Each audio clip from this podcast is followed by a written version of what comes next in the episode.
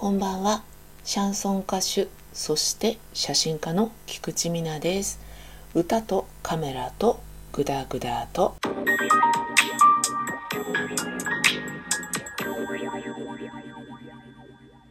本日のトークのお供は正式名称を忘れてしまったんですけど万能茶前もねご紹介しましたけど体にいいぞってね言われるものがブレンドされたお茶を飲んでいます。珍しくソフトドリンクでお送りしておりますけども今日はね巻き爪の話。おばさん臭い。でもさ結構巻き爪って若い人でも多いですよね。あれ体質なんですかね。まあ靴とかね、やってた習い事とかさ、そういったものの関係でなるよっていうのも多いって聞くんですけど、私が巻き爪というものの存在を初めて知ったのは二十歳？超えてたと思いますねバイト先のお友達が巻き爪で手術したんですよ結構大ごとでしたよ骨折した人みたいにさ足を包帯でぐるぐる巻きにして松葉杖みたいのついたりしてたんでえー、そんなに大変なんだたかが爪でって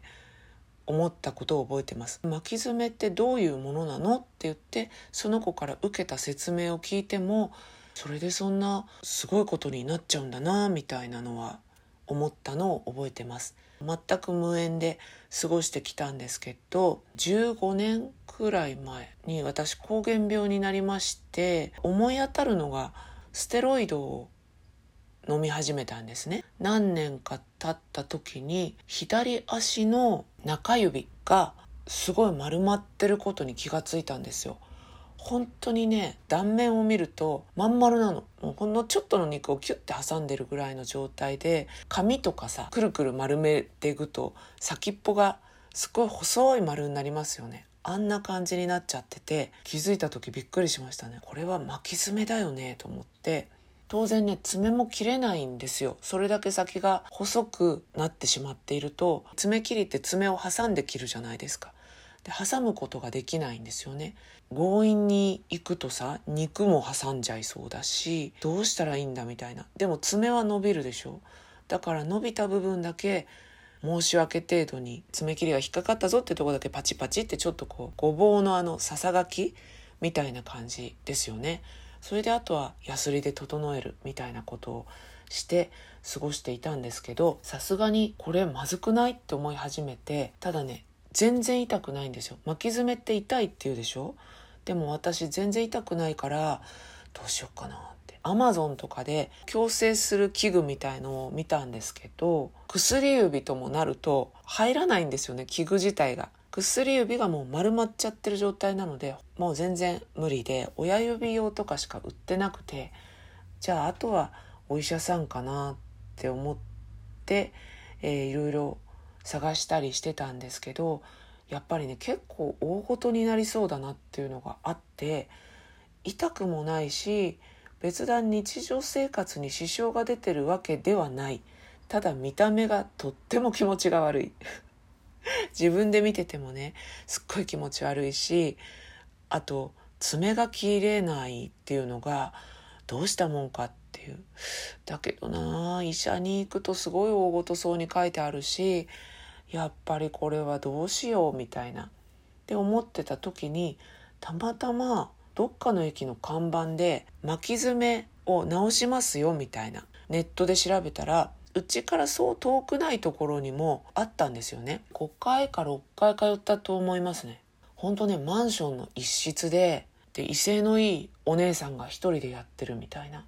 悪い人じゃないんだけどタイプが違うってあるじゃないですか。圧倒されてしまう部分があってえこれぐらい全然大したことないですよみたいに言われて来なくてもいいぐらいみたいな。悪気は全然ない。威勢がいい人なんだと思うんですけどいや来なくてもいいってみたいな気がちょっとしまして。でもまあ直したいので通ったんですよ。したらやっぱり器具つけてくれて器具をつけることによってこう爪を平坦にする。でその間に爪が伸びてくるからみたいなことなんですけど治ったんですよ。結構ねすぐ効果が現れてうわこれすごいと思ってお姉さんごめん変な印象持ってって思ってたんですよね。例えばさトータル5回行くことになってるとするじゃないですか。したらね何回目かに行ったらお店がやってなくてあれ予約してんのになって思ったら予約の時間に電話が入ってごめんなさい、ちょっと前にも電話したんだけど、子供が熱っぽくって、お店開けられなくて、みたいに言われて、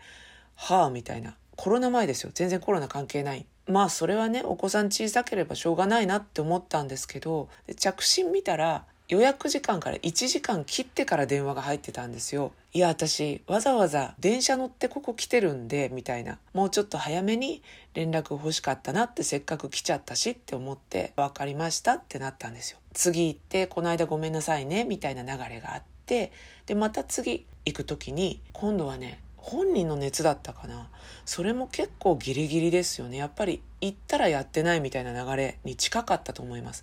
で、やっぱり電話が入って、菊池さんも良くなってるんで、もう来なくても大丈夫なんで、もうこれで終わりにして大丈夫です。はい、みたいな感じで電話が入って、うーんっていう個人サロンで経営している人の気楽さ悪い方に出ちゃってるな、みたいな印象があって、なんだかなって思ったんですよ。でもまあね、治ったからいいかなっていうのもあったんですけど、結論から言うと、行かなくなったら爪は戻ってしまいました。全く同じ感じにくるくるってなっちゃって治ったぜって一瞬思えたことは良かったけどトータルで言うとまあ意味なかったかなって私の場合はね私の場合はですよ思ったんですよね1回あたりが5 6千円から9千円ぐらいだったと思うんですよ9000円は私行ってなくて多分6、7千円だったと思います。1回あたりが。はい。そんな感じで行ったんですけど、ちょっと私にはって感じでしたね。で、巻き爪がその後どうなったかと言いますと治ったんです。自然に。びっくり。